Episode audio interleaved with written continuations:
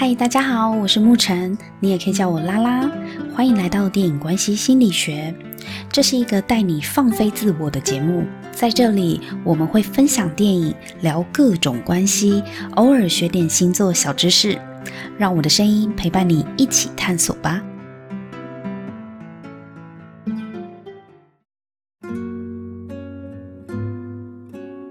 Hello，大家好，我是沐晨。嘿对，我们又回到电影关系心理学了。我收到大家给我的回馈，还蛮开心的。不过呢，还是应多数人的要求呢，我把节目名称又改回去了，改成改回电影关系心理学。虽然也有新听众呢，是因为牧尘直觉认识我的，在这里我也很感谢新朋友的加入哦。不过不管节目名称叫什么，都不会改变我这个节目就是要转型的方向。我会朝着自我探索、接纳自己、放飞自我的方向去。原本电影关系心理学就是三件事情嘛，看电影、聊关系跟学占星，这三个方向都会谈到。那未来呢，聊关系的比例，会占一半以上哦，然后电影跟占星的比例则会减少。但是相信我，关系当中的各种精彩，我也不会让大家失望的。这里的关系呢，包含了自我关系、原生家庭，就是上一代的鬼故事嘛，然后亲子关系、单身妈妈带小孩，以及两性关系都会讲到。最近呢，IG 的留言跟私讯，我都有收到一些听众朋友回馈。你们的留言说呢，你们听我的第九十集哦，关于爸妈伤害了你，为何不必道歉？就是我在谈价值观变异的两代篇。嗯、你们很有感觉，甚至有些人听着听着就想哭。那也有人跟我分享他的家庭故事，原来在家庭关系里面被压迫的听众朋友还蛮多的哦。那有听众留言给我，希望我可以给他一些建议。这位朋友他遇到的状况是，他跟他的妈妈有沟通上的问题。他妈妈是一个很没有耐心去倾听女儿想法的人，即使每一次争吵过后，女儿很想要表达自己的想法，想要跟妈妈说，但是妈妈呢就不想听。那就算女儿用打字的哦，可能传讯息给妈妈，很耐心的说明，呃，刚刚为什么会生气啊？而且看得出来，这个听众朋友是蛮在乎他妈妈的感觉的，会想要去解释，就代表在乎对方啊。可是他的母亲好像不太领情哦，就会觉得很烦。因为这个母亲就是不想要花时间去处理这些沟通上的事情了。那这位听众朋友他就很伤心，可是呢，天天要跟家人住在一起，他实在不知道要怎么样去面对他的妈妈。希望我可以给他一些建议哦。那我想要跟这位听众朋友说呢，我真心的建议你，你就搬出去吧，因为你能够搬离家里面，在外面有一个你自己的小天地，这是一件好事。那一个小天地呢，就是你的防空洞。那既然你的妈妈管不住她的嘴嘛，她就是会忍不住的想要攻击你。但是你可以管住你自己的耳朵啊，不要听，离开这个是非地。我真心建议听众朋友们，如果你的家人啊跟你的关系之间是这种互相伤害型的，就不要住在一起。家人之间最美好的距离呢，就是保持距离。对于某些家庭而言，住在一起只是互相伤害而已。所以，如果你发现你的家人就是你没事在那里，你也会无端受波及，会被言语攻击，或是被辱骂、谩骂什么的。那真的就是拉开一段距离，你不要跟他住在同一个屋檐下。有时候不在同个屋檐下的家人关系反而会比较好哦，因为减少了摩擦，他就没有机会念你了嘛。他没有天天看到你就不会天天念你，然后也没有机会骂你，所以这个距离其实是好的。少见面还会彼此想念，住在一起就莫名讨厌，这是什么奇怪的人性？可是就是会这样子。最深刻的伤痕啊，往往来自我们最亲近的家人。我从以前就觉得，家庭里的言语霸凌是比暧昧还要让人受尽委屈的事情，因为找不到证据。你说家暴还可以验伤，那家庭的言语暴力，你要如何验伤呢？我们的社会对家庭中的言语暴力蛮忽视的，但是这却影响了许多人的身心。你看一些社会运动，我们会谈性侵害嘛，把性侵这件事情呢弄得人尽皆知，让大家知道严防这件事情的发生。家暴也是，但是言语暴力呢？你肢体暴力大家都知道打一一三嘛，那言语暴力到底要怎么样去反应呢？有多少的儿童他可能不是身体上的受伤，他是心理上已经千疮百孔了，那要怎么办？因为清官难断家务事嘛。你说家暴，看见这个小孩子身上有明显的伤痕，社服单位还可以理直气壮的介入。可是言语暴力，你要怎么介入？你连证据都没有啊！我觉得这是一个很可怜的事情。我相信有非常非常多的家庭里的孩子，或是长大后的孩子，每天还活在父母的言语暴力底下。这是为什么我想要做这一集。因为我希望可以让更多人重视这个问题。那如果你认同我这一集里面分享的观点的话，也请帮我分享这一集给其他朋友听。我越多人在乎这件事情，这件事情才有被改变的可能。所以今天我们要来聊关于你受伤了，却还要去理解父母这件事情。所以今天我们要来聊关于你受伤了，却还要去理解父母这件事情。我搜集了蛮多坊间几种要你去理解父母的观点，大家可以听听看我的想法，或许也能帮你解套你的困境哦。有一种说法是说啊，父母老了，他们无法改变。你的爸妈已经年纪这么大了，他们的观念根深蒂固，没办法改了。你只能改变你的想法，去包容体谅他们。还有一种人会跟你说，那、啊、你爸妈就在这些观念下活了四十年了嘛，很难改了啦。然后过了十年之后，你们家庭问题还在，这时候又有人会说：啊，你的爸妈就用这些观念生活了五十年啊，改不了了。然后再过了十年、二十年，他们到了六十岁、七十岁的时候，永远都有一个借口，就是他们已经用这些观念生活了多久了，然后他们改不了了。那我想请问。那到底什么时候才是最适合改变的时候呢？你从他四十几岁的时候就说他改不了，到他六七十岁的时候再来跟我说他改不了，那什么时候适合呢？仿佛我们一出生，父母就改不了了吗？因为他们当了父母，不用期待他们改变了，这合理吗？不是有句话说“活到老，学到老”吗？所以那些说他们无法改变的人，是不是也意味着他们也不想要再学习了呢？大家有没有发现，有一种父母，他们基本上是停止成长的，甚至是抗拒长大，仿佛生了小孩之后，长大是小孩子的事情，大人父母就可以不用长大。父母的心灵都还停留在青年时期，他并不想要继续成长，去成为一个成熟的大人。特别反映在沟通这件事情上，他们没有要学习与孩子沟通。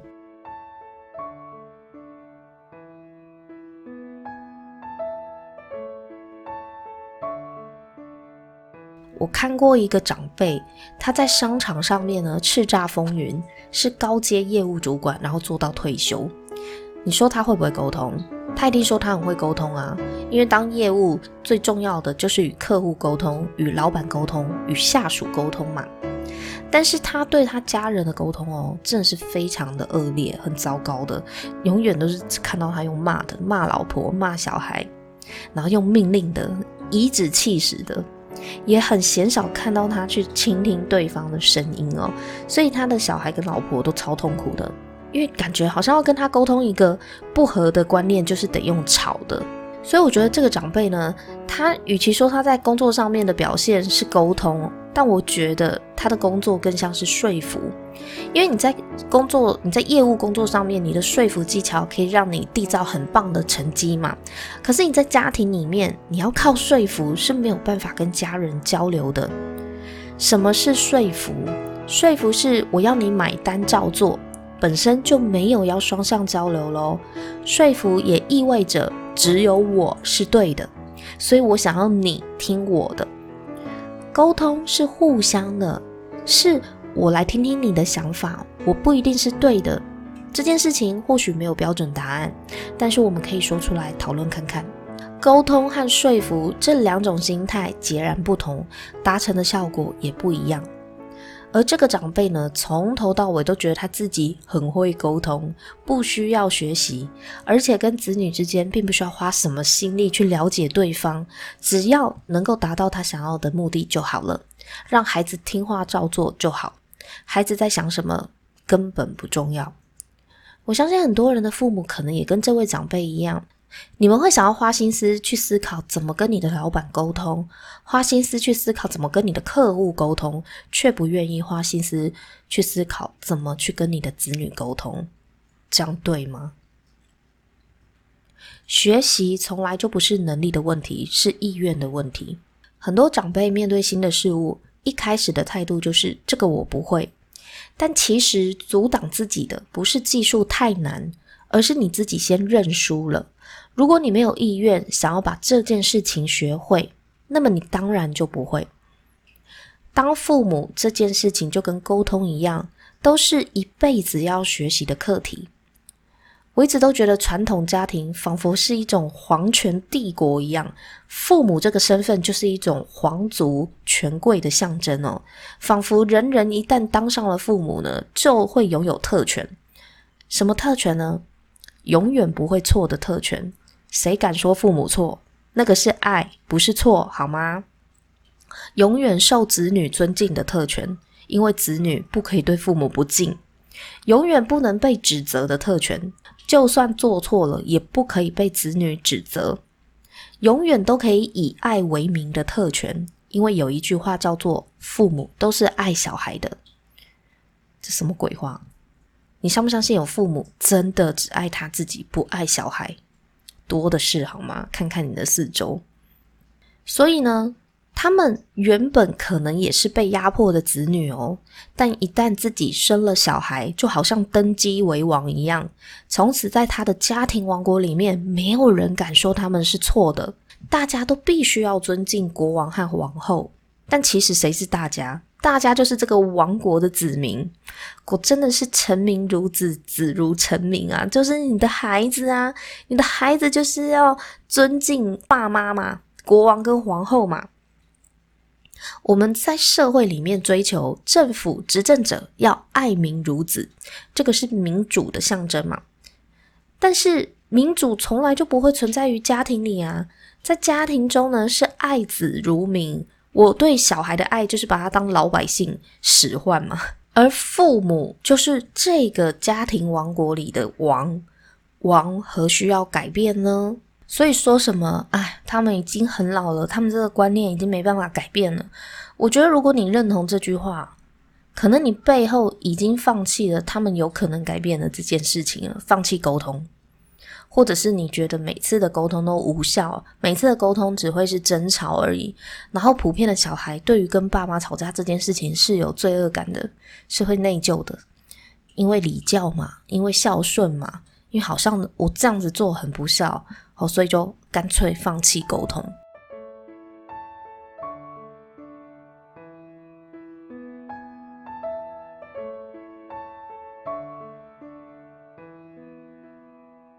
好，那还有第二个论点呢，是说你的爸妈已经用他们会的方式来爱你了，他们已经尽力去爱你了。以前我觉得这个说法似乎有道理，过去我也曾经看过不少关于跟上一代沟通的讲座啊、书籍，他们都说父母已经用他们会的方式来爱你。那我相信有一些爸妈真的是这样哦，虽然方法可能比较拙劣，可是。你还是可以可以感受到他的善意。那有一些父母对于孩子所造成的伤害呢，是无意识的，他不是故意的，他的本质是爱，只是他的方法是拙劣的带来的伤害。但是不可否认的是，有些父母他就是刻意的，他选择了他自己想要达到的目的，他才不管小孩子会不会受伤。这种父母也存在，而且不少。在一些探索自己或者是心灵咨商的过程当中，我们为了要跟过去和解，或许可以尝试看看用这种父母当时已经尽力做出他们最好的选择这种角度来去释怀嘛。但是这不代表这适用于所有的家庭啊。有些家庭的父母就真的只在乎自己，没有在管小孩会不会受伤的。有些还遭受家暴啊、言语暴力对待的小孩，在这种被恶意伤害的孩子情况下。到底是要怎么样教他去理解父母？哦，这是一种拙劣的爱。其实我想要问的是，这种伤害真的是爱吗？我先说哦，如果你的父母不是我讲的那样，那真的很棒。这集没有要攻击你父母的意思，因为你有一个真心爱你的父母，我是很替你开心的。可是不是人人都这么幸运的，有些父母他是用畸形的爱去控制子女。这些家长真的了解什么是爱吗？既然要说他们已经尽力的去爱你了，那我们就来谈谈他们的爱是什么爱吧。我个人认为，爱是建立在尊重与信任之上，并同时具有同理心、包容力的无私付出。这句话适用于对任何人之间的爱，不只是亲子，两性也是如此。那些所谓已经尽力去爱小孩的长辈，他们的爱都长什么样子呢？大概可以总结以下四句话：第一种就是我打你是因为恨铁不成钢啊！哎，为什么要恨铁？你有问过铁想不想要变成钢吗？你看不出铁有铁的优点吗？你知道这个世界如果没有铁会怎么样吗？你知道你缺铁会贫血吗？所以不要再说什么恨铁不成钢了，这只是你自己一厢情愿而已。如果你看不见你的小孩原本身上有的优点，你就会一直觉得恨铁不成钢。可是铁就是有铁的优点在，它有它存在的价值。不要再用你期待他想要变成的那个样子，然后来包装你的爱，告诉他我这么对你是因为恨铁不成钢。不是每个人都想要变成钢，你想要变成钢，你自己去变。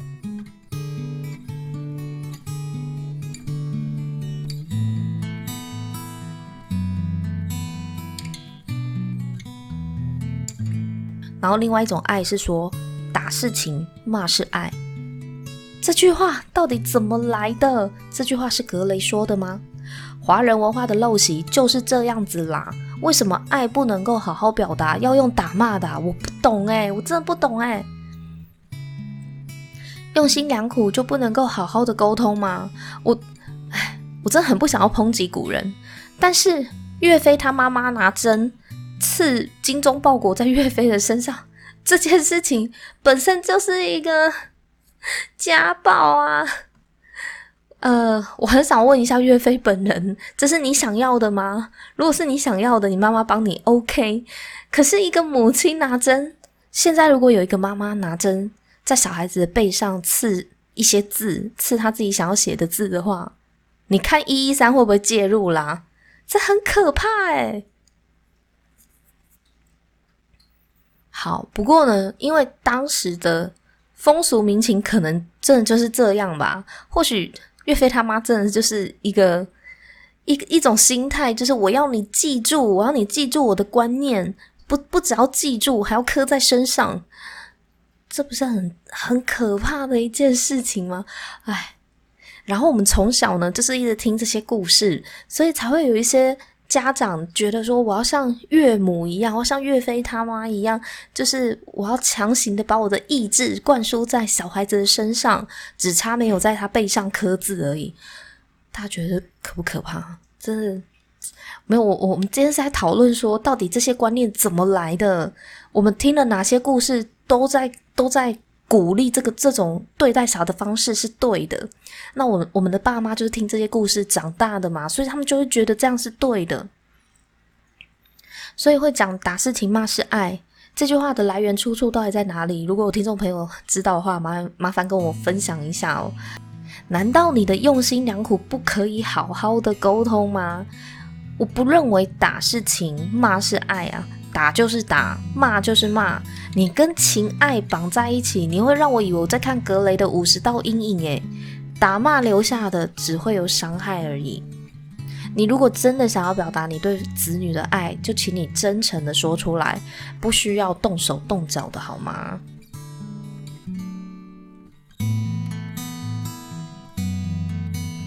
那还有一种爱啊，叫做今日你讨厌我。明日你会感谢我。我靠，你来自未来吗？你怎么知道明日的我会怎么想？我觉得畸形的爱呢，都会有一种特征，就是自以为我是为你好才这样做的。可是眼前的黑不是黑，你说的好是什么好？孩子知道这是为他好吗？孩子觉得这是他想要的好吗？如果你为了他好，那他干嘛要讨厌你？对不对？今日你讨厌我，明日你会感谢我，这是一个很矛盾的事情啊。如果孩子觉得，嗯，妈妈、爸爸这样子做是为了我好，感谢你都来不及了，今天就会感谢你了。为什么要今日讨厌你？你这个，你做出让人家讨厌的事情，这本身是不是就有一个问题了？代表你们两个没共识啊？你有没有发现？你说服不了孩子做这样子做是为他好，因为他不认为嘛。所以你做这件事情，他讨厌你嘛。懂不懂？这句话是一个矛盾点。如果今天孩子也这么觉得，觉得哦，妈妈这样子是为我好，他当下就很感谢你了。所以你为什么非得要用让他讨厌的方法不可呢？就是因为他心里并不认同你说的嘛。你认为你是为了他好，但他不这么觉得啊。所以停止你的自以为是，不要做出让小孩讨厌的事情，还要去说明日你会感谢我。你到底哪来的自信啊？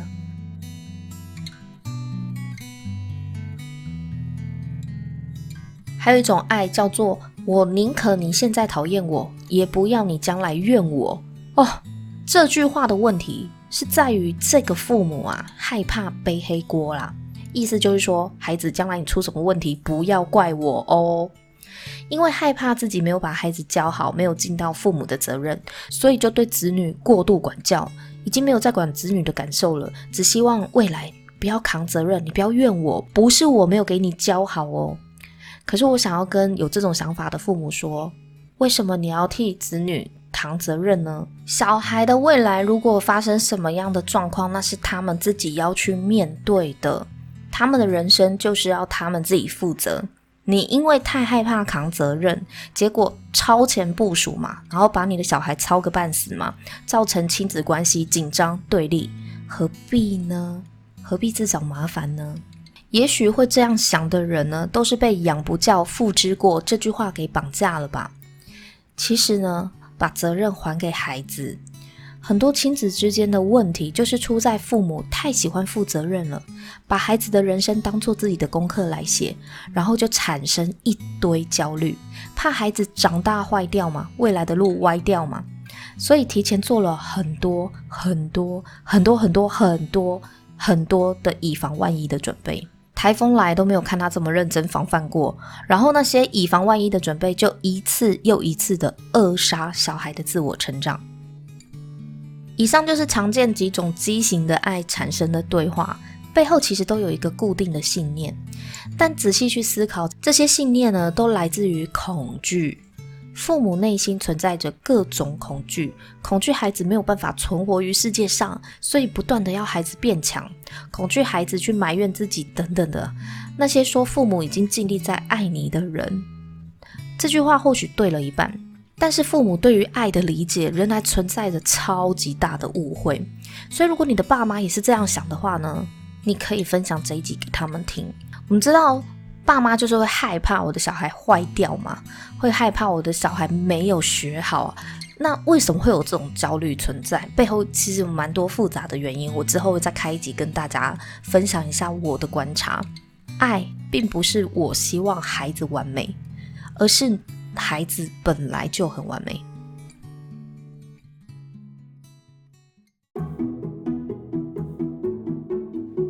周杰伦跟叶惠美的故事大家都听说过吧？小时候，周杰伦的妈妈就是叶惠美女士啊，对他很严格。周杰伦曾经也心生埋怨过，为什么大家都可以在玩，而我却要在练钢琴？但是长大后才发现啊，要感谢妈妈当时对自己的严格，让自己可以成为华人音乐天王。这个故事会不会让人家以为对待小孩就是要这么严格是对的？这就是所谓的“你现在讨厌我，以后你会感谢我”这种论点，对不对？听起来很像嘛。但是呢，今天我就要来讲从另外一个角度去思考这件事情哦。周杰伦的这个故事里面，是因为周杰伦他有说过，他自己从小就对弹钢琴是喜欢的，前提是弹钢琴这件事情是周杰伦自己想要去做，他自己是喜欢的，并不是叶惠美塞给他的，不是叶惠美叫他去弹钢琴，然后逼他变成钢琴王子、钢琴天才。那他妈妈叶惠美呢？是因为看见了小孩喜欢弹钢琴，而且有天分哦，所以她才不顾老公的反对，自己花钱买了一台钢琴给周杰伦呢。他妈妈是坚持的，是坚持去支持周杰伦的兴趣这件事情。所以这位母亲是顺着孩子的兴趣，去提供给他练习钢琴的环境，在严格的督促。周杰伦去精进自己的琴艺，不可以偷懒。这一切的起源是因为周杰伦喜欢弹钢琴啊。从这个角度看，你们就可以理解，他是他不是什么妈妈就是要很严格的对待小孩，然后把孩子教到考上台大，然后考上什么名校，要教到很出类拔萃，不是。这位妈妈从头到尾只是在支持小孩去做小孩喜欢做的事情。当然，当然，你的兴趣要能够当饭吃，你必须要有专业嘛。所以，把兴趣变成专业的这个过程中，小孩难免会偷懒。人性就是这样，哇，每天练，每天练，都会有想要偷懒的时候嘛。那他妈妈是在他想要偷懒的时候，对他严格，严格督促他，因为他想要把小孩的兴趣变成一个。以后可以自立为生的技能专业，所以这样子看起来，其实叶惠美女士她的严格是有原因的，并不是我今天逼小孩子去做一件他根本不想做的事情，然后我在那边严格，然后我还自以为我是叶惠美 哦，不是哦，你你不一定会教得出周杰伦哦，而且你的小孩也不一定要成为周杰伦，知道吗？爱不是要把小孩子教得很完美，而是小孩子本来就很完美，你有没有看到而已。很多家长以为要让孩子学会毅力，学会坚持不放弃，就是不可以让小孩半途而废，要他坚持到底。乍看之下蛮合理的，可是这件事情如果孩子自己不在乎，他也不想要这些结果。他对于自己追逐的理想有承诺吗？如果孩子都不清楚自己到底为何要这么做，而你一直逼他不要放弃，这又是为何呢？他根本就不知道为什么我要坚持，只因为妈妈不让我放弃，所以我只能被迫继续前进吗？哇，这这种状况就完全颠倒过来了。如果这件事情是你要很强行的去推小孩子，小孩子才会前进。那你可能要思考一下，这件事情他真的想做吗？如果不想做，就不要做啊！这跟什么半途而废、放不放弃是不一样的事情。我们在训练小孩子要懂得坚持，要有毅力，要不要放弃的前提是他想要达到某一个他想要达到的目标嘛？这个目标必须要是小孩子自己想要的。不是爸妈想要的，这这本质上有很大的不一样啊！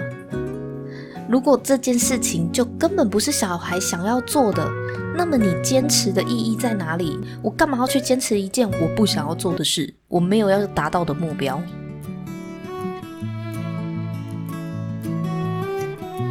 今天我们讨论到很多那些要你去理解你爸妈的各种论点，但是。